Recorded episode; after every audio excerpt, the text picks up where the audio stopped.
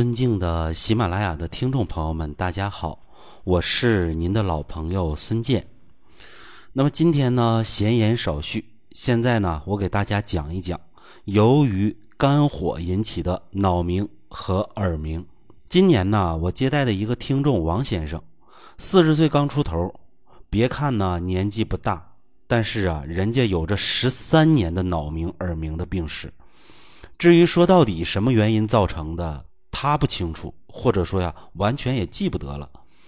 印象中啊，就是莫名其妙的耳朵响，脑子里响，而且呢是时断时续。十三年来啊，王先生用过大量的西药，效果呢都一般，而且呢，随着年龄的增长啊，发作频率越来越高。等来找我的时候啊，耳鸣、脑鸣的同时啊，还伴随头胀、头痛的现象。自觉呀，说不定什么时候就有一股啊火热之气，噌的一下窜到脑袋、头和面部上，整个人啊就是面红耳赤、心烦易怒的表现。我通过辩证发现啊，王先生舌红苔黄，还有口苦、大便偏干、小便黄、骚味特别大的情况。我一看呢，明白了。告诉他说呢，这就是肝火偏亢所致，肝经走脑袋，肝火往上啊这么一冲，你的清窍被打扰了，于是啊就会产生脑鸣和耳鸣。王先生听我说完呢，他也是半懂不懂的，但是呢，王先生还是比较信任我的，所以呢，我给他推荐了一张小方子：龙胆草六克，黄芩九克，栀子九克，泽泻十二克。木通九克，车前子九克，生地九克，当归三克，柴胡六克，生甘草三克，水煎服。结果呢，王先生用药啊，九剂以后呢，耳鸣和脑鸣的现象啊，就减轻了许多了。后来呢，我又遵照原方啊，适当的化裁，继续啊，让王先生调养了一个多月。王先生呢，最后啊，基本是恢复正常了，耳边啊和脑边啊那种持续了十多年的声响啊，几乎是没有了。那么这里头啊是什么原因呢？正如我之前所说呀，此人有肝火，肝火啊循肝胆经来到人的头侧、耳畔、脑瓜顶，患者啊就会出现耳鸣、脑鸣的现象。我们的大脑啊是清净之地。现在呢，有肝火来骚扰他，他肯定是不乐意啊。那讲到这里啊，很多人可能会想，我们怎么知道啊自己肝火旺不旺呢？所以啊，你这就要观察一下自己的一个舌苔。你看啊，王先生是舌红苔黄，这是有肝火旺、热邪入侵之症。肝胆之气不平，胆汁之味啊上泛于口，他则会出现口苦；火热之势弥漫三焦，他就会出现小便发黄。大便发干，肝魂呢为肝火所扰，故而呢也会失眠多梦。那肝火扰心，也就会啊心烦易怒。那肝开窍于目，肝火呀一旦上泛于头目，于是呢就会出现呢脸红目赤的一个情况。你看啊，这辩证过程啊其实是非常典型，也是非常简单的。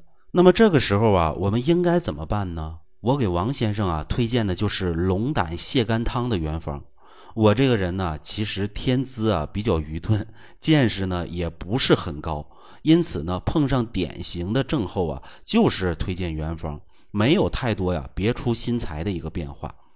但是听众朋友啊，你们记住，这个龙胆泻肝汤啊，它是调肝治肝的一个良方，它出自啊《医方集解》里，既能够啊清肝经湿热，还能够啊清肝经实火。那么，在我学习中医方剂的时候啊，我爷爷就给我讲，学懂学透龙胆泻肝汤，中医啊这一个调肝的手段，你基本就掌握八九不离十了。它是啊清肝火的专方，也是啊代表的方子。这里头啊去火的事儿啊，主要交给龙胆草。龙胆草呢性味苦寒，可以清肝火，还能够啊清肝经湿热。那以它为主啊，再配合一个黄芩和栀子，用于啊清三焦之热，这就可以啊把火势给浇灭大半了。那么想要去火呀，就得给火以退路。这就好比啊带兵打仗，要想把眼前的敌人撵跑，最好的方法啊是围歼的同时啊故意打开一个缺口，让他们呢能快速逃跑。不然的话呢，敌人见最终都是死路一条，那还不如搏命反抗。这就啊，无形中给我们很大的压力和麻烦了。